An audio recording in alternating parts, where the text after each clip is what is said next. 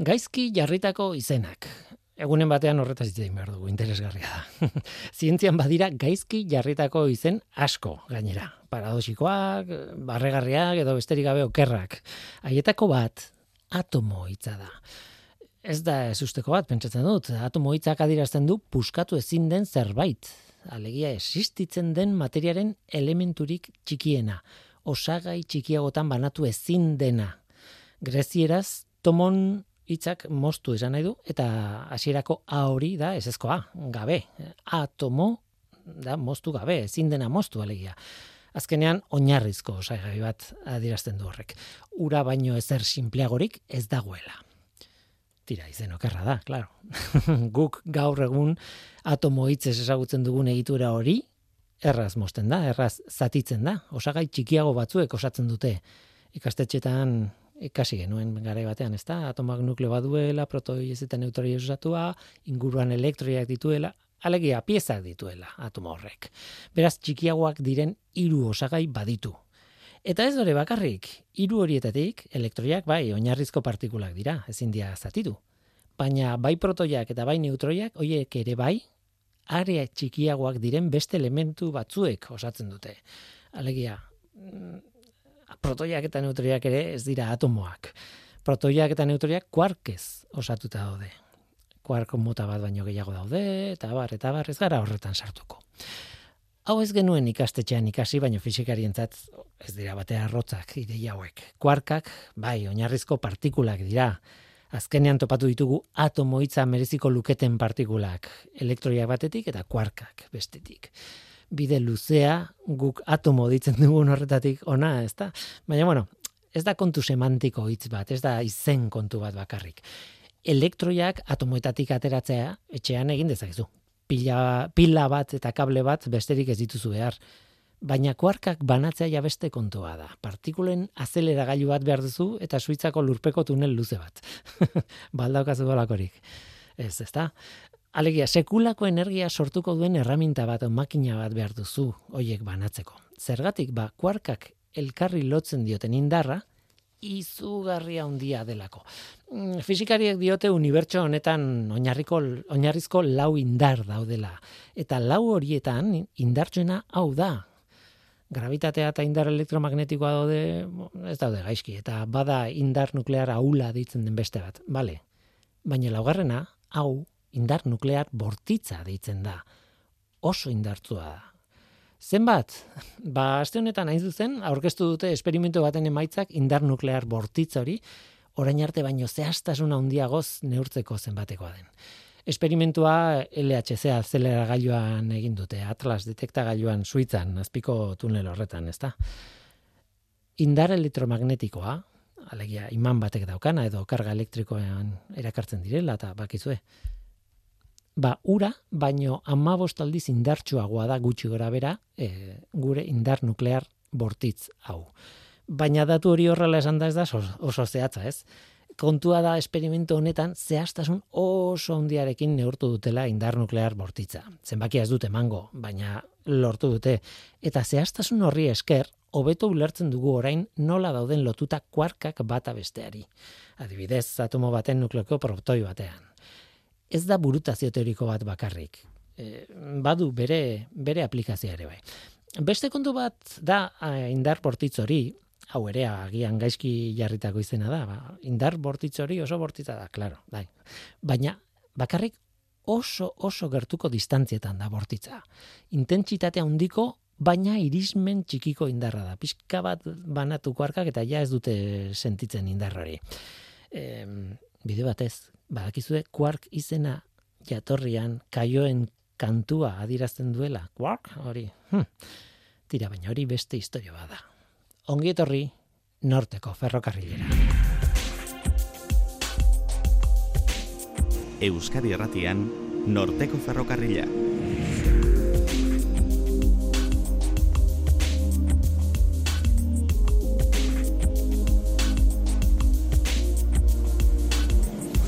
Kaixo denoi zer moduz, nik Guillermo naiz eta entzuten erizareten hau, Euskadi irratia.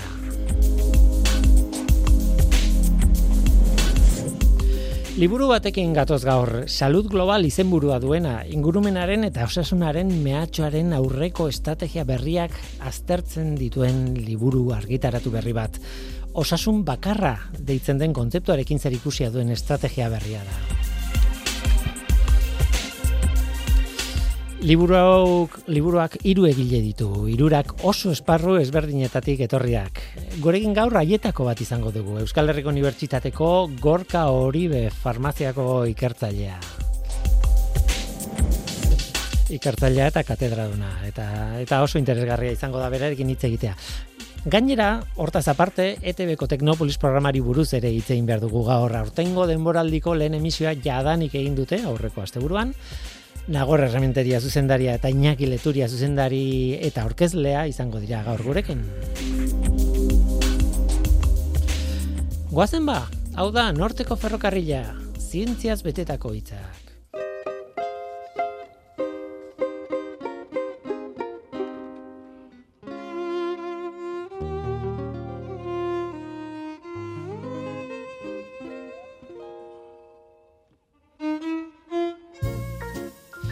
Oso gaizki hitz egiten dugu askotan 2000 eta hogei urteari buruz. Ez ustean harrapatu gintuen, eh? Eta ulertzekoa da, norberak zituen planak, oso hundiak ez ziren ere, norberaren planak ziren. Eta noski, urte gaizto horrek aldatu irintzizkigun plan horiek guztiak. Normala 2000 eta hogei urteari buruz entzuten direnak entzutea. Baina, hain ezberdina altzen 2000 eta edo 2000 eta hogeita bat ez aldago arazo kronoglobal bat kasualitatez 2008an maksimoa izan zuena.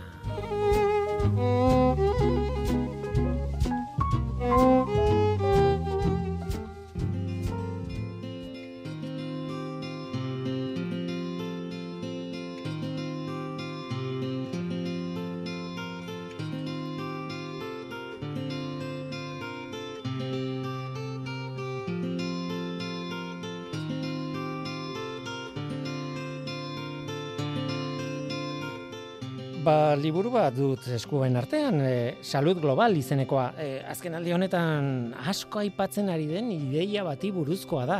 Osasun bakarra ideia edo, bueno, ingelesek normalean One Health deitzen diote, baina azkenen gauza bera. Salud Global, osasun bakarra, One Health. Ideia hori ederki azaltzen da liburu honetan. Edo, liburu honek ederki azaltzen du ideia hau, e, egia esan, ez? Eta gaur liburuaren hiru egiletako batekin egoteko aukera paregabea dugu. Gorka Horibe Euskal Herriko Unibertsitateko farmaziako katedraduna, placer bat da zu hemen izatea. Kaixo baita niretzako ere. Esaten genuen liburua ia ia itzaki bada zurekin egoteko, ba, mm, ez dakit noiztik pentsatzen jo gorka hori be ekarri behar dugu berekin hitz egin nahi dut. E, eta bueno hau ezin hobea da, hau aitzaki hau, Salud Global izeneko liburu bat, eh hitz egiten hasteko zurekin. Bai, bueno, niretzako placer bada, benetan bakizu pandemian zehar eh, asko, ez da egon nintzela bai. ba, ba, irrati, egunkari, telebistekin, ez da hitz egiten, niretzako izan da horrelako master bat, baitare komunikatzeko garaian, baina, bueno, zuk esaten duzun bezala, bueno, ba, itzaki bat zurekin hitz egiteko, eta gainera baitare euskera zientzia divulgatzeko asko mm. gustatzen zaidalako ere. Bai, erreferente bat bilakatu zinen, pandemiaren garaian, eh, hainbat erreferente izan ziren, zu hoieteko bat zinen, eta, mu, niretzat izan zen, buah, bapatean, eh, ahotsa asko, eh, zintzaren barrukoak, zintzaren kanpokoak, eh, zalapata, zalaparta hundia pixkanaka, pixkanaka, eta kostatu ditzaigun, ondo beriztea zeinek zekin, zeinek etzekien, e, zer ikaso egin, normala zen, egoera oso arraroa zen, ezta? Bai, bai, bai, zugarrizko egoera bizi izan dugu, e, virus patogeno berri bat izatea, gaixotasun berri bat izatea, lehengo aldiz gure bizitzetan ba, etxean egotea ez dakizten mm. bat aste jarraian eta gainera ba, jakinda, ez da, eguneroko berriak hain latzak, ez da, ziren, eta gainera, ba, etorkizunari galdetuz, ze gertatuko zen, ez da, ez genekien, ez da, eta orduan, bueno, ba, suposatzen dut, e, guztietatik egonda, ba, pertsona batzuk saiatu indute, eta gian sorte handirik e, gabe, beste batzuk egon dira baitare, e, zare sozialak intoxikatzen, ez da, ba, horrelako mesu gaiztoak ere sartzen, eta nere kasuan, ba, ez dakit, e, izan zen, e, momentu batetik bestera, nik baitare izugarrizko galderak nituen, zientzia munduak bapatian ireki egin zituen, ez da, open access bezala, ez da, jarri zituen aldizkari zientifikoak batez ere COVID-ari buruz hitz egiteko, eta ba, nintzen, ez da, nintzen pixka bat irakurtzen, e, ikasten, jakiten zede montre gertatzen zen, eta bueno, nire kasuan ez da, ba, erabili nuen zare sozialaren bitartez, ba, horrelako leio antzeko bat izan da, ba, gizartearekin kontaktuan egoteko, inolako helbururi gabe, bakarrik ate horretan ez da lortzen dituen e, informazio iritziak eta kontuak hor jartzeko, eta, bueno, ba, zuk esan bezala, niretzako esinbesteko izan da, ba, zientzia, esango nuke, zientzian oinarritzea, ez da, mm. evidentziak lortzea, ba, behintzat, zer komentatzeko araian. Oso gozta interesgarria esan duzu, batean, e, e, ez dakit paradigma aldatu zen, baina zientziaren tempoak nolabait aldatu ziren, bai argitaratzekoak, bai e, ikerketarenak, e, bapatean mundu guztira horri begira jarri zen, bueno, hori da gure impresioa kanpotik, hori ez da guztizegia, noski, baina, baina oso kontu handiz eta egin beharreko lan bat mm, egintzen kontu handiz, baina azkartuta alden neurrian. Eta horrek aldatu zuen, ez dakit, testingurua, ez dakit. Bai, bai, bueno, e, zientziaren garapen teknologiko, medikoa, ez da, hor sartzen ditu txerto, medikamenduak, diagnostikoak, bueno, bai, kusgarria izan da, eh? segurtasuna kontrolatuz, e, esango nuke bidea askartu egin da, ba, baitare pandemia korrela exigitzen zelako, eh? Uh eraginkortasuna eta segurtasuna mai gainean egon dira momentu osoan, baina burokraziasko moteldu, laburtu egin da, eta horrela, ba, posible izan da, ez da, urte berean virusa agertu zen urte horretan, ba, urtea bukatu baino lehen ja txerto bat izatea. Eta benetan gero informazioarekin ba, ba bueno, gauza bera, ez da? Baitare aldizkari zientifikoak beraien osagai eduki osoa irekitzea, ba benetan niretzako izan da e, bide bat, ba informazioa iturri-turritik lortzeko, Eta gero pentsatu behar duzuna da, nire azken hogei urte hauetan, hau da egin dudana. Osa, ni espezializatuta nago, aldizkari zientifikoak irakurtzen, artikuloak ulertzen, eta gero e, iritzi eta ez dakit, eh, ondoriak ateratzen orduan bapatian ikusi nuen nik hori egiteko pres nagoela. Beste gauza bada ja, e, ba hori, irrati, telebista eta egunkarietan agertzea hori agian erabaki dezakezu baietzala ezetz. Baina lana, berez, nik esan nuen, joe, nik hau egin dezaket eta lagungarria baldin bada, eta jende asko, ez da esan dit oso lagungarria intzaiola, eta hori da azken finan posten nahuena. Sekulako izan zen. Lotuta dago hasi gara pandemiari buruz hitz egiten, baina lotuta dago era bat e, liburu honekin hain zuzen ere salud global ideiarekin hor ideia horri buruz ere hitz egin nahi dut, baina lehendabizi utiazu aipatzen hiru egile zaudetela eta hiruak zarete puntu ezberdinetatik etorriak nola baitez. Ignacio López Goñi mikrobiologian e, katedra duna da, Elisa Pérez Ramírez albaitaria da, doktorea da, eta zuzeu farmazialariaen mundutik zatoz, baitere katedra duna, e, bilatuta e, da, e, iru egile izatea, hiru punta ezberdinetan e, ezitakoak nola baitez. Noski baietz, guztiz bilatuta. Eh? azken finean, e, e, liburuaren ideiarekin hasi ginenean esan behar dizut eh, hasiera batean ez da e, editorialak ez da deitu intziatela eta beste izenburu bat proposatu zidaten, ez da? Baina pandemiarekin erlazionatuta eta bar, baina nik ikusten nuen e, naiz eta oraindik e, 2022 garren urteko hasiera izan ba, epe honetara llegatzerakoan hori etzela izango oso gai garrantzitsua. Aldiz, salud global edo nahi bauzu, ba, osasun bakarra, one health kontzeptu hau non guztia integratzen den, ez da momentu bakarreko kontu bat, baizik eta ezagutza oso garrantzitsua gaurkoa, baina baitare etorkizunerako. Orduan, bueno, hasi nintzen hitz egiten e, natxorekin, e, mikrobiologa, laguna, lagun mina, eta esan genuen, bueno, gu behar dugu norbait gehiago taldean, gainera emakume bat izatea nahi genuen, eta bueno, ba, noski, albaitaria izatea ezinbestekoa, zeberaiek azken hogei eta mar, berrogi urtez, ba, lanen du egin dute, ez da, One Health kontzeptua, eta gainera berak asko daki, ba, adibidez, gripea biharrari buruz, hmm. ez da. Orduan, gauzak e, pixka gure artean itzein genuen, esan genuen, ostras, ba, uste dut, nahiko talde komplementagarria, osagarria egiten dugula, eta gian, bueno, gai ezberdinak mai gainean jarri genituen, banatu, landu, eta, bueno, ba, hemen dugu pixka tetekina. Claro, eta gainera animalien e, gaixotasunak gure gaixota, bueno, gu animalia gara, baina espezie ezberdinen arteko e, bueno, e, zeak pasatzen dira batetik bestera. E, nik uste dut e, neolito nekazariek bilurtu ginenetik eta beltzainak bihurtu ginenetik, dena globalizatu zen zentzu horretan, ez? eta eta era bate beharrezkoa da animali begiratzea. Bai, bai, bueno, eh, zuk esaten duzun momentu historiko horretan, bueno, ba, gure ibilbidea, ez da, gizaki bezala inolako ergabe aldatu intzen. Baina, benetan batek ikusten baldin badu zen izan den gure demografia, ez da, planetan egon garen momentu guztionetan, eh, bueno, eundaka milaka, ez da, urteak dira, baina benetan munduko erlojuan hogeita lau ordu izango balitz, ba, hogeita irugarrenean, berrogeita mazortzi garren minutuan hor guk agertzen dugu. Ezta? Osa, orain dela benetan oso gutxi. Eta, eta naiz eta hori horrela izan, izugarrizko impactua provokatzen ari dugu e, gure e, mundu honetan, ezta? E, bakarrik ikusi behar dugu zenolako ondakinak e, sortzen ditugun, airea, ezta gure ingurunea, ezta gero eta kutsatua dago. Neretzago dago baita ere inflexio puntu bat, ezta? Ze urte guzti hauetan askoz jota inoiz ez dugu ailegatu mila milioi pertsonetara, ezta? Eta orain sortzi mila milioi gaude mundu honetan, non egon da inflexio puntua, ba, orain dela berreun urte bat, ez da hor, e, ba, ba. Revoluzio industriala egon zen momentutatik aurrera, ba, gure demografia eske, eske esponentziala da, ez da?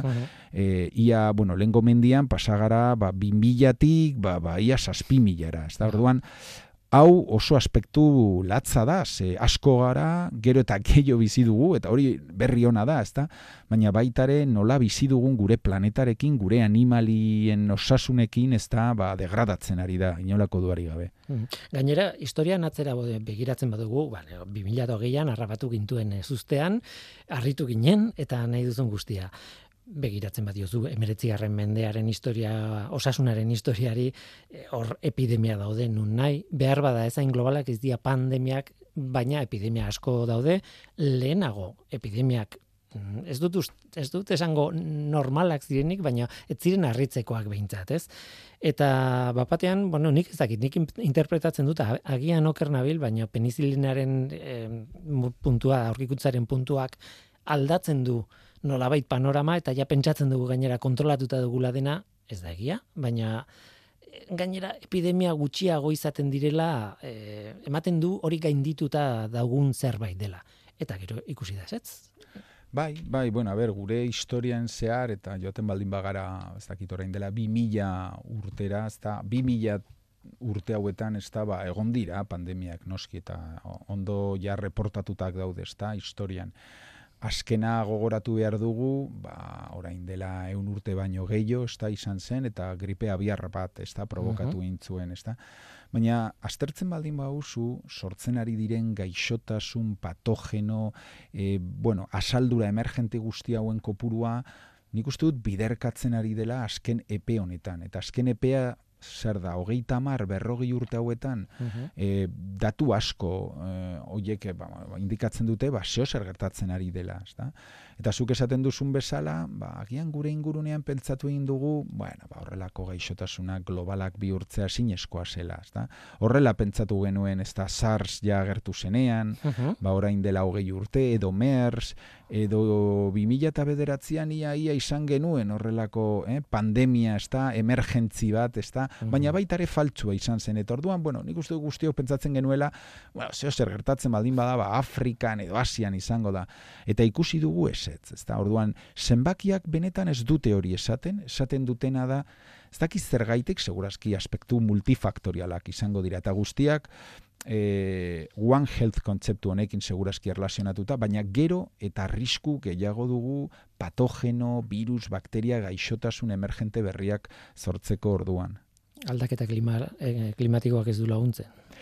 Hombre, aldaketa klimatikoak provokatzen duena da ba, gure osasuna txarrago izatea. Berez, ikusten baldin badugu beroa, ba, badakigu, ez da? Gero eta bero gehiago, hilkortasuna onditu egiten da. Batez ere, ba, urte gehien, ez da, e, adineko pertsonetan, edo, bueno, ba, sentikortasun, gaixotasun kroniko ezberdinak dituztenak, baina gaixo, e, beroak provokatzen ditu beste aldaketa ere, ez da, adibidez, temperaturak aldatzen direnean, ba, askotan gertatzen dena da, bektore, nahi bauzu, garraiatzaile asko, ez da, beroarekin ere mugitzen direla, ba, euliak, edo beste motatako artropodoak, eta askotan, ba, gure ingurunean berriak izaten dira, batez ere e, aldaketa klimatikoak provokatzen dituelako. eta baten batek pentsatuko du, bueno, eta zen olako arriskoa da artropodoak hemendik egotia, ba, askotan gaixotasun berriak ekartzen dutela esate baterako, ba, ba denge, edo nilo occidentaleko ez da, virus gaixotasuna, edo adibidez, estatu espainolean, ez da, 2000 eta hogei garren urtetik aurrera, detektatu inda Krimea, Kongo. Bai. Eta, segurazki norbaitek ez zuten gaitu, eta esango du, baina hori Afrikako gaixotasuna da, ba, ba ona baitare llegatzen ari da. Hori baitare, e, ba, gure klimaren aldaketarekin seguro erlazionatuta dago. Ba, eta hor dago malariaren historia, Europan garai batean malaria zegoen, eta nolabait lortu genuen Europatik baztertzea, eta pentsatzen genuen irabazia zela hori bueltatu daiteke. Nik ez dakit malaria zehazki, e, nik ez dakit anofeles justo txer, e, e, zeak e, moskituak, ole, e, mhm. baina beste kasu batzuk ere badira oso oso kurioso. Aipatzen dituzue liburuan bide batez esan behar dut, e, gaixotasun asko ies aipatzen duzue noski, baino beste hainbat, ba bueno, egaztien gripea, baino virus mota pila bat e, bai. e, aipatzen dituzue, baina utzi dazue galdetzen, e, utzi dazu galdetzen e, bi kasurengatik eta bata da e, tuberkulosia bera, e, izan zela oso berezia e, garren mendean, penizilina gertu eta gero jarraitzen zuen oso zaila izaten sendatzen streptomizinak nola baite inflexio puntua mhm. jarri zion eta hortik aurrera ba bueno ematen du kontrolatzen hasi ginela eta ba, baina mm, hor hor egon da beti eta bestea e, biak botako izkizut bastanga ez Pox.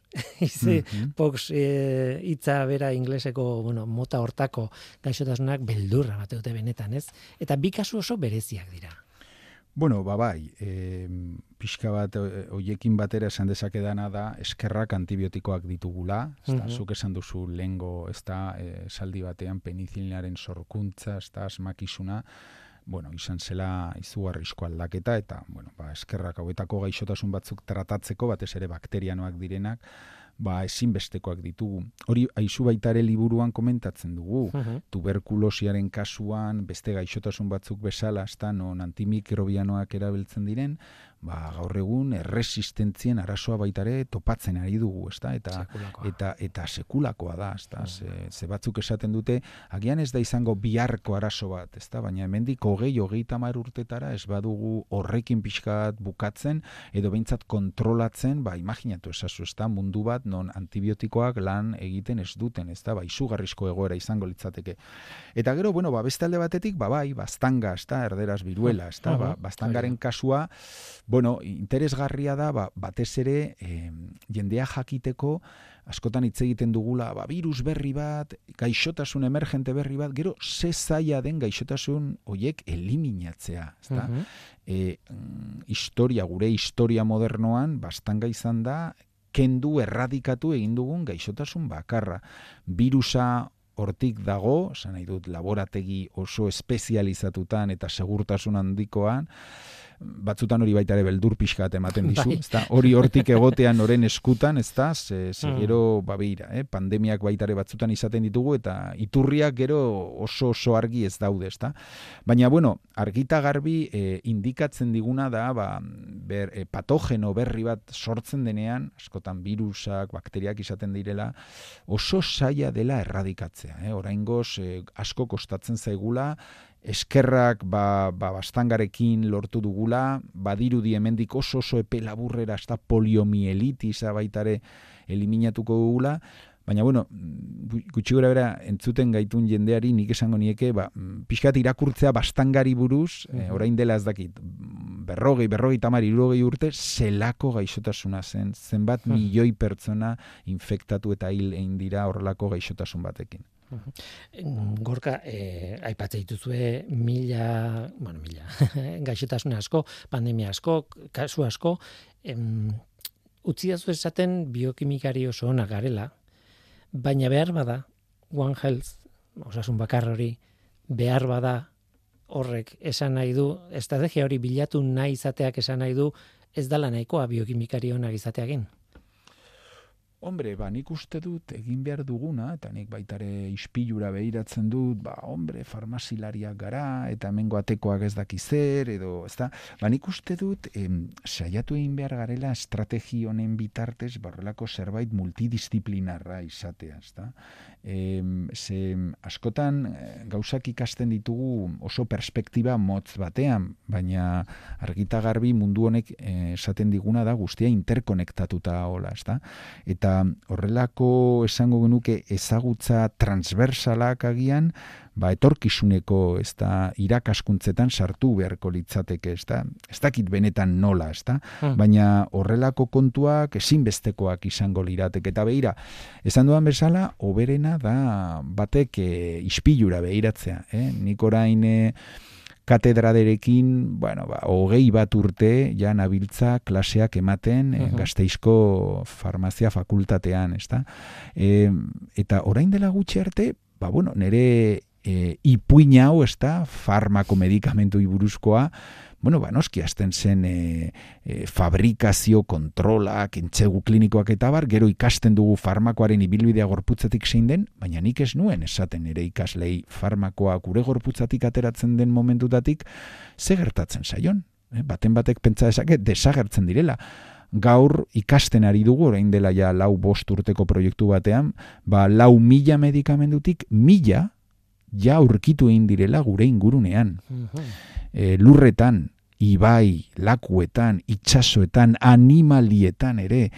E, beraz, gure historia, farmaxilarien ipuin hori, ez da zer gaitik bukatu egin behar, basango nuke ikuspuntu antropogeniko edo antropozentriko batetik, baizik eta holistiko izan behar da, izu, zuko ondakin batzuk baitarera egiten dituzu, oiek agian ingurunean, efektuak izan ditzakete eta adibidez erresistentzia bakterianoak promo promozitu edo onditu edo e, e, sustatu dezakete, ezta? Eta orduan baitaren ikuste dut gure ikaslek horrelako, ezta? Ezagutza transversala, e, sostenigarriagoa edo beintzat ingurunerekin erlazionatuta ere izan behar dutela.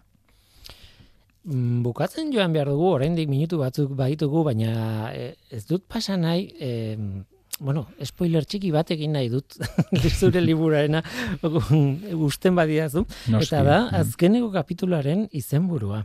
Mm Ze, bueno, eh, bi, eh, zera, ba, osasun bakarrari buruzko liburu batean, ba, oso ondo doa dena, pixkanaka, astartezu kasu bat, e, gaixotasun bat, beste bat, epidemia bat, beste bat, e, zer gertatzen den, ze mehatxuk dauden, zer espero behar dugun, zer ez dugun espero behar, baina iristen da amasei garren kapituloa, eta horrela dagoen bezala irakurriko dut. A modo de conclusión, preparados para la próxima pandemia. E, uf, bakarrik izenburua irakurtzeak Bueno, bai, oso sanguratsua bai, da, ez? Bai, bai, batek eh, pentsa esake beste liburu bat ja egiten ari dugula, eh? El tomo 2, ezta? Bueno, ez, que, beira, nere beti beldur bat da e, liburu egiteko orduan, ezta bere osagaiak, ezta eh, komentatzerakoan, edo inkluso, ezta gertatzen zitzaidan baitare pandemiari buruz hitz egiterakoan, ba, ba beti ez dakit, eh? kolore beltzeko informazio bat ematea, ez da beldurgarria, jo, ona berrido da torgorka, ez da bere historio latz hauek kontatzeko, ez benetan, eske hau da argazkia, radiografia bat egin diogu planetari gaixotasuna, izukagian, sinetzi dezakezu edo ez, edo liburu hartu eta mai gainean utzi edo ez daki non iskutatu, ez da, baina benetan datuak hor daude, ezta? Eta zientzilariak garenok, ba, zuk tendentziak baitare, ba, atera ditzakezu, iragarri esakezu, ezta? Eta batek esaten nuen bezala, ikusten duzunean, zenbat gaixotasun berri, patogeno berriekin kontaktatzen ari garenean, ezta, azken hogeita mar berrogi urte hauetan, ba, oso saia da pentsatzea, guzti hori gertatu egin den bezala, urrengo berrogi urtetan, ezertzo ere ez gertatzea. Mm. Noski, inork ez du nahi. Eta horrelako egoera bat bizitzeak, ba, izugarrizkoa izan daia guretzako, ez da?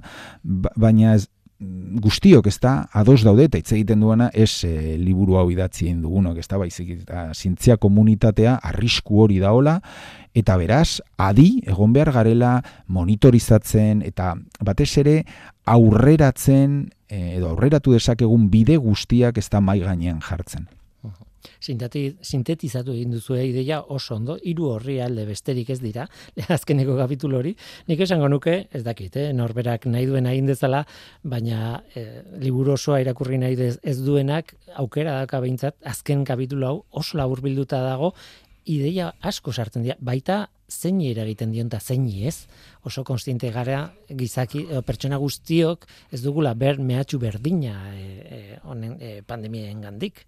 Bai, bai, bueno, eta agian sentikortasun berdina edo esagutza berdina. Ezta? Nik, nik uste dut zure ideia ona dela, eh? begira, nere aholkua beti horrelako kontu batean izango litzateke, ba, lehengo kapituloa eta azken kapituloiek oso motzak dira, Baina nahiko ikuspegi polita ematen dute. Segurazki barneko kapituloak, ba, sendoagoak dira, espezializazio gehiago izan dezakete behira, ba, nire interesatzen zaite, iesa, ba, ara joango naiz, edo, edo elikagai eta urekin erlazionatzen diren arazoak edo behira, niri gripea bihar, edo koronavirusak interesatzen zaizkit. Baina e, lehengo bi hauek, lehengo eta azkena irakurtzeko orduan, batek ikusiko du zein den esango genuke liburu honen esan naia, ritmoa, eta batez ere, zer den guk nahi duguna pixka bat komunikatu, ezta? Hau dela egoera, e, gertatzen ari zaiguna gure ingurunean baduela efektu bat, efektu potentzial bat baitare gure osasunetan. Mm ba, hori da proposamena. Noski, lehenengo proposamena da liburu osoa irakurtzea, baina... Hombre, bai, baina... ze nere kapituloak gainera nik idatzi ditudanak gehiengo batez erdialdean daude, osea que, bueno... Eh? Baina, ala ere, ala ere, esan nahi dute, gauza asko sintetizatu dituzue, e, bi hoietan baita ere erdian, eh? erdian ere informazio asko dago, eta niri ez, momentu batzuetan esate dit ordenatu egiten dizkit ideiak. Hori da liburu honek daukan gauza hundienetako bat. E, historian atzera begiratu eta pixka bat dispersoan neukan informazioa ordenatu egiten dit eta eskema montatzen laguntzen dit eta hori hori beti mundiala da. Tira, gorka, e, menutziko dugu, esango dugu, salud global izena duela liburuak, la nueva estrategia frente a la amenaza medioambiental du e, azpititularra. Mm eta eta ea zer moduz funtzionatzen duen liburuak, baina noski e, salud global osasun bakarra kontzeptua bera gurekin gelditu da e, gure mikroetan eta horni buruz hitze dugu asko aurrerantzean. Oso ondo, bueno, ba, ba mil esker, batez ere, ba, eman diasun denbora, eh?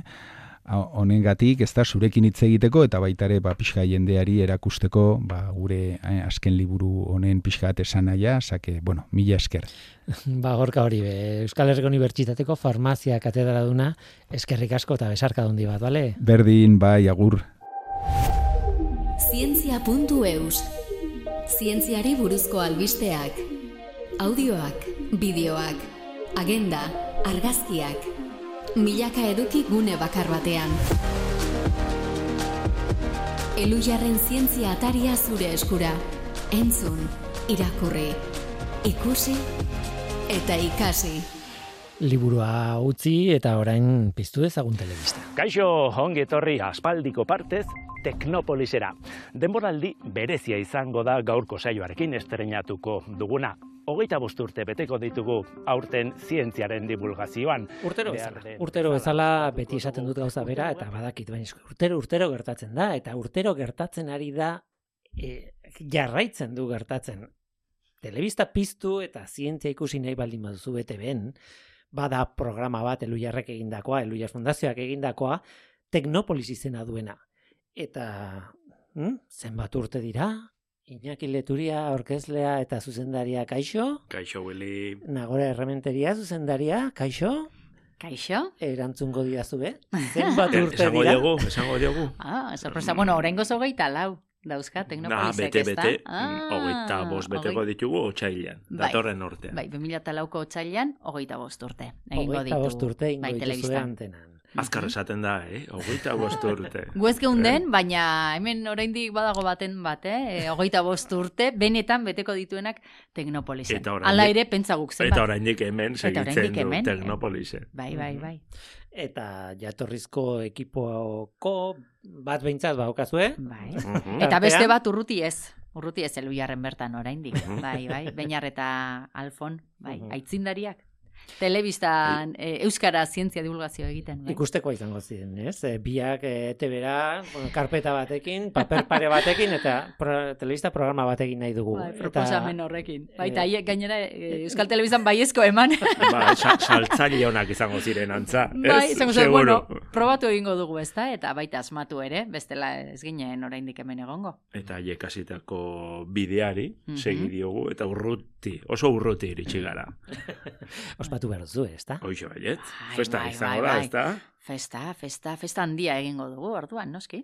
Baina, claro, ospakizuna aurrerago izango da, esan, aipatu duzu, otxaila, ez, eh, nagore, Mhm. eta baina aurrerago izango da, baina hala ere, ja lanean zaudete denboraldi berriarekin, joan den asteburuan hasi zineten, Bai. Tope zabiltzate. Bai. Zuek harrapatzeko lan desente izan dut, Agendan begiratu behar izan dugu, txokotxo bat zuri egiteko. horrela esan da ematen duzuek zabiltela arazoa, eta ez, ni ere banaiz. Zure agenda ere bete-betean. baina, ba, Pentsatu denboraldiko hogeita amasei programa egiten ditugula, hogeita amasei Mhm. programa asko dira. Horrek esan nahi du, astero, astero, ba, aukera dagoela programa berri bat ikusteko telebistan. Eta gainera saiatzen gara programa guztiak mimo handiz egiten. Eta ba horrek alegin handia eskatzen du. Ba, taldea bizkorra daukagu, oso langilea eta gaina ilusio handia jartzen duena ba, gure gaietan eta ba, bai, bai, egia da ba, hori, ba, programa emisioan dagoen bitartean ba, gu oso lanpetuta ibiltzen garela. Bai, e, estresa ez dut esango, baina bai izaten dela erritmo Mm. bixia. Bai. Ez da? Ez Bixi, buruti- bixi. Buruti pasatzait, e, norbait pentsa lezakela, ez da? E, hauek baldute gairik, ez? Hogeita bost urte eta gero, ez? Zertaz hitz egin edo, eta nik esango nuke, e, hogeita amasei saio esan duzu, baina Bai. gehiago ere beharko genituzkela, nahi ditugun gaiak e, erakusteko edo haiei buruz e, ikertzeko, Bai. jendeari erakusteko. Aukeratu egiten ditugu, Bai, eskuartean batzuk- izaten ditugu hainbat, egiten ditugu, hainbat, bai. eta horietako batzuk aukeratzen Bai. ditugu. Hori da, Pena handiz, gainera. Pena Bueno, handiz batzuk. eh, Edo atzeratu, bai. atzeratu esan, bueno, hau urrengo denboraldirako, edo horlakoak, ba, egin behar Pentsa, izaten ditugu. nola gabiltzan. Arazoa da alderantzizkoa. Hori da, Gai lekurik ez daukagula. Bai, ba, egia da gero, en, aukeratzeko garaian ere irizpide batzuk izan behar dituzula, eta zientzia eta teknologia oso zabala da, eta en, ezin dugu arlo batean en, ez dakit, e, programazko arlo bati buruzkoak egin eta beste batzuk alde batera utzi. Ez da, orduan saiatzen gara pixkat, ba, zientzia arlo desberdinak eta aurkezten, teknologiaren aurrerapenak ere izan daitezela, ba, pixkat, en, egunean e, daudenak eta Mhm. baita ere arlo desberdinei eragiten dienak, eta horregatik beti esaten dugu, osasunari buruz hitz egiten dugu, ezta? Hitz egiten dugu, ez dakit, nanoteknologia hitz egin dezakegu. Aurten, kuantikaz ere hitz egingo Zeri dugu. buruz ez dugu hitz egiten. Bai, baina ezta? aukeraketa ga- bat egin Bai. behar izaten du, mendira joaten gara, irudi aldetik ere oso irudi desberdinak, ezta? Mendira joan gaitezke, itsasora joan gaitezke, laborategietan sartu, e, bulegoetan, kalean, e, mediku kontsultetan, mm, mila lekutan, ezta? Bai. Baina hori gustatzen zaigu. Piskat, zientziaren eta teknologiaren oso ikuspegi desberdinak eman nahi ditugu, baizan ere hori delako, ez da? gure egunerokoan e, asko eragiten duten kontuak dira, baina oso, oso, oso zabala da. Eta oso jende desberdinak egiten du lan hortan orduan, ba, bueno, Mhm. ba, pixkat hori, zizkamizkak, esate Hori ziren, zizkamizkak egiten ditugu. Txe- Txerri pikin izan esaten da baita ere. Txerri baina e, gereziak, alegia, ingelesez. Gereziak jaso. ja, ez da, bai, hau gustatzen zait, hau ere, bai. Ez, Euskerazko adiera gehiago gustatzen. bai, igual, al- behar bada, gaizki ahoskatu dut, ez da? Sherry, edo? Sherry izango da. Cherry, cherry. Cherry. Cherry izatena. Ez, zera nion, ez da batzutan gertatzen zaigula, e, zerbait buruz hitz egin nahi dugula, baina ez dela gai oso telebisibo, ez da? Mm. Nago ere, batzuetan mm. software bat e, dela, edo... Adimen artifiziala, orain. Oso zaila da, hori e, telebista formatora bai. eramatea, ez da? Eta saiatzen gara, baina e, gure bai. ardura da, eta gure lana da, hori ere jendeari erakustea, zari? E, reportaje forma eman, mm. eta batzuetan latzak pasatzen ditugu, ez da? ez, nola azaldu lehenengo nik ulertu, e, ze irudi erabili hori komunikatzeko. Bai. E, nik baina egin nuen, gai ez telebisibuei buruzko, bai, ideia ero xamara sinadura zuen programa bai, bai, bat. Batzuetan arriskatu bai. behar da. Baina gero, en telebistaz ikusita, ikus, ikusgarria zen.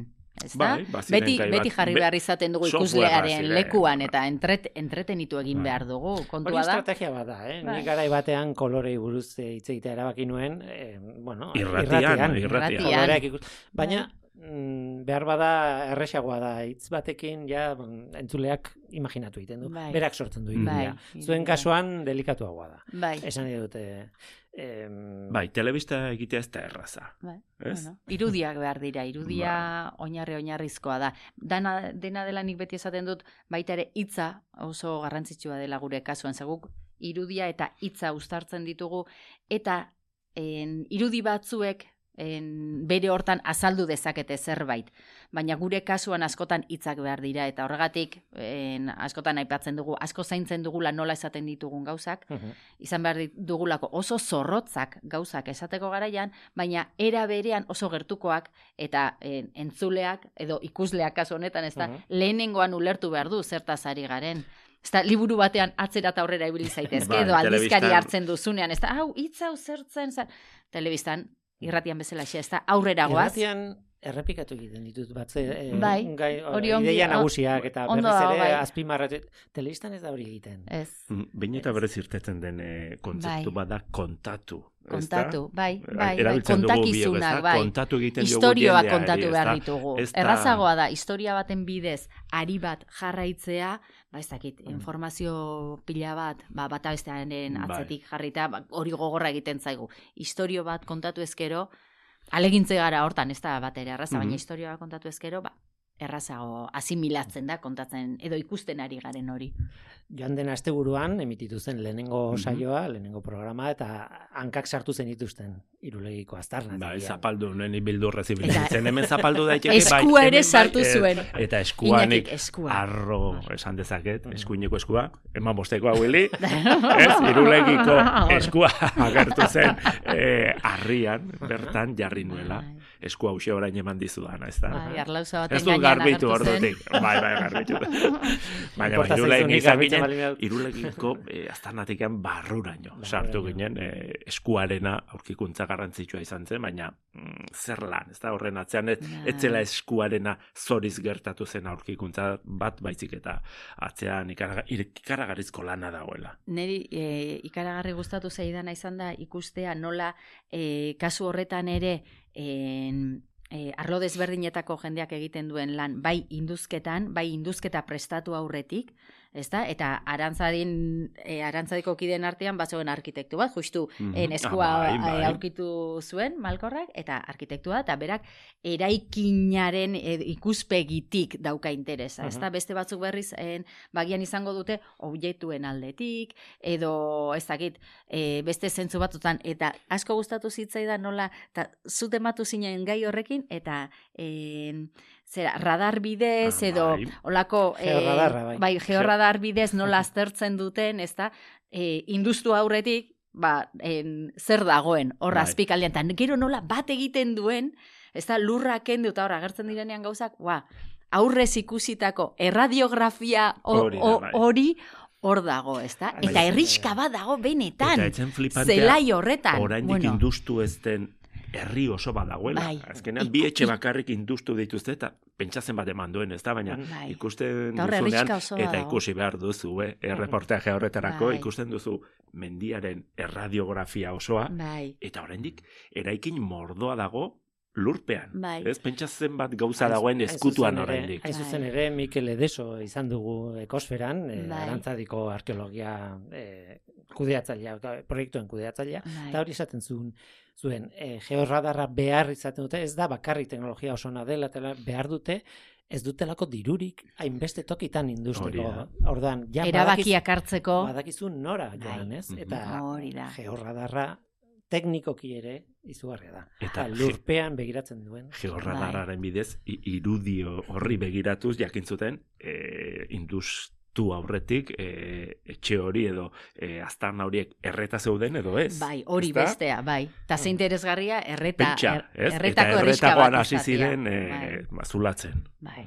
Oso polita. Eh? Ze gustora eri garen saltzen, ez da? Baina, hau pasada. Ikusgai dago, teknopolis.eluiar.eus bai. gorrian. Eh, bai, nahi eran ere bai, bai, YouTubeen ere ikusgai jartzen dira gure saioak, hortaz, bueno, aitzakiarik ez dago ez ikusteko. Eh, hori bai, galdu bazen duten, hor duzu. Urrengoa, mm, ez dakit aurrapenik, eman daiteken, eh, azte burontakoa. Bai, bai, bai. Zer gai Arto txiki. Arto txiki, horre ere izan zinen, Nafarroako etxalde batean. Hori asko gustatu zitzaidan, bentsa bai. orain esaten genuen, ez da, zenbat gai punto batetik bestera bat, eta bai. arkeologiatik e, nekazaritza bir sortzailera guatz, ez da. E, nekazaritza bir sortzailea zer den, e, balurra errespetuz erabiltzea, ez da, nekazaritza badakigu, ez? Tradizionala deitzen dioguna baina e, baino industrialak nola erabiltzen duen lurra bakasunetan e, apustu bat da. Eta egiten dutena da besteak beste da e, lurrean e, ongarri berdea ere egiten dute gero ura moztu gabe zapaltzen dute eta lurra berreskuratuz duaz lurraren egitura, lurraren e, bizia, han, bizi diren e, eta bar, eta ero han gainean ere egiten dute hori aurrera pentsa bat besterik ez da, bai, proiektu zabalagoa da, filosofia handia.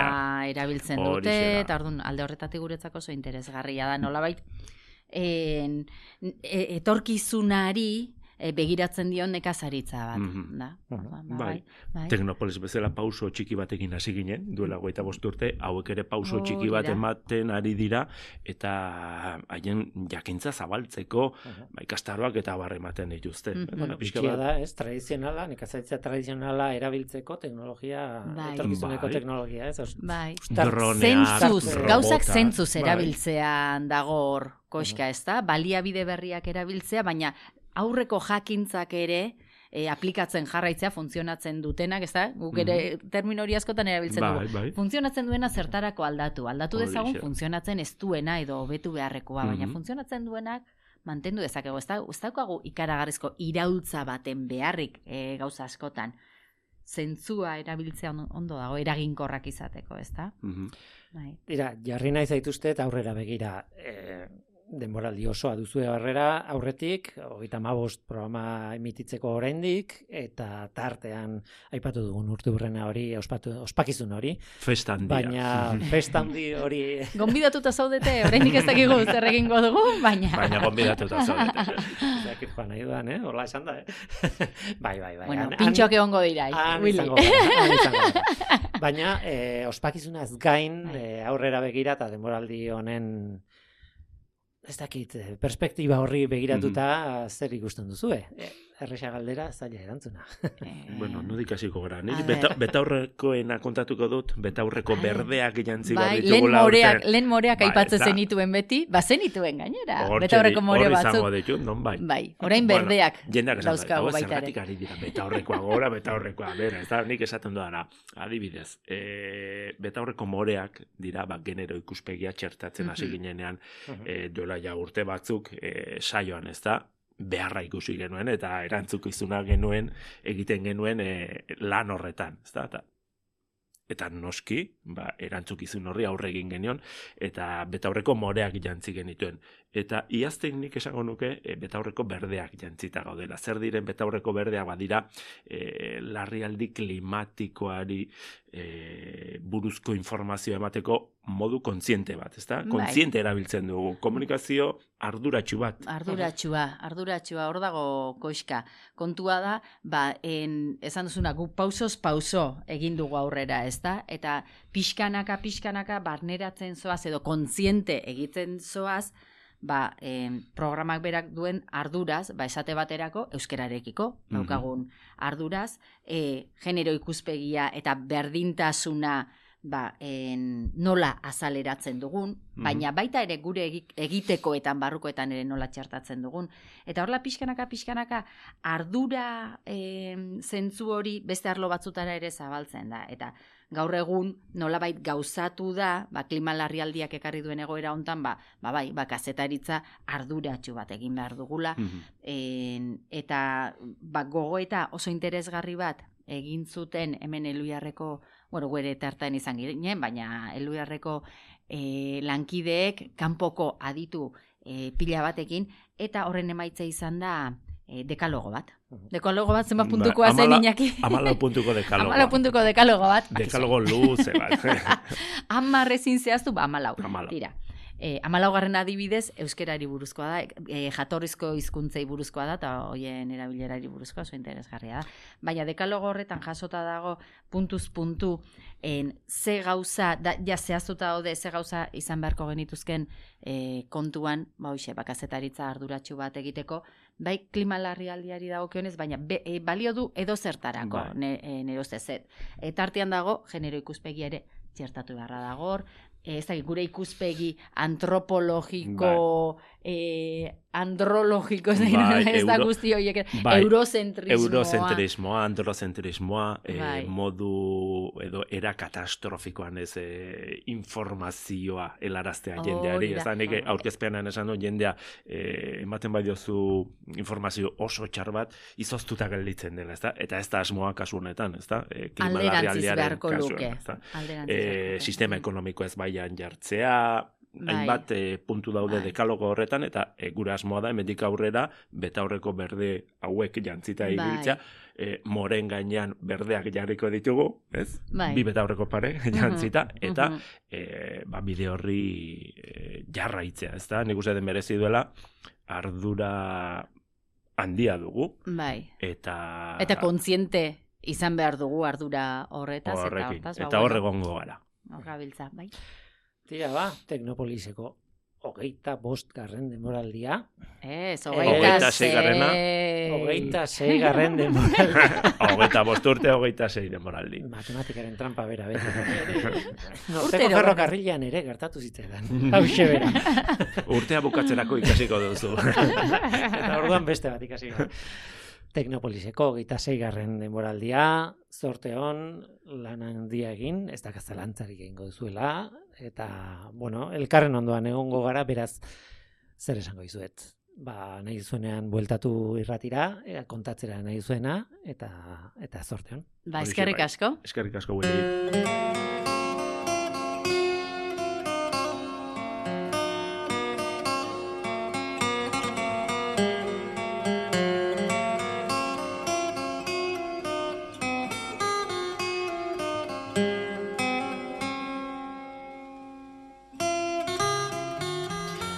Ba, onaino gaurkoa, gaur gurekin izan dira gorka hori behen, agora errementeria eta inaki leturia. Irurei, eskerrik asko. Eta eskerrik asko zuri ere bai, entzule. Badakizu beti bezala gu hemen gaude. Norteko, abildua, eitb.eus. Gaur teknikaria Mikel Ola zabal izan da, eta mikroren aurrean ni, Guillermo Roa, betiko ekipoa. ni eluia arzinte talderen izenean izan naiz datorren astean gehiago ordura du izan. Agur.